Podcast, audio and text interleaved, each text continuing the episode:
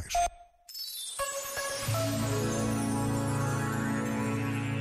Habituámo-nos a que tudo passe depressa, sejam as maiores tragédias ou as maiores alegrias, e nesta forma de viver corremos o risco de desvalorizar o mau e o bom, vivendo numa série de altos e baixos que tantas vezes não nos deixam voltar atrás e discernir, questionar o que ouvimos ou sentimos. Por vezes, basta a pausa de um minuto para continuarmos e confirmarmos a necessidade de ter tempo para pensar, para olhar, para rezar. Pensa nisto e boa noite. Este momento está disponível em podcast no site e na app.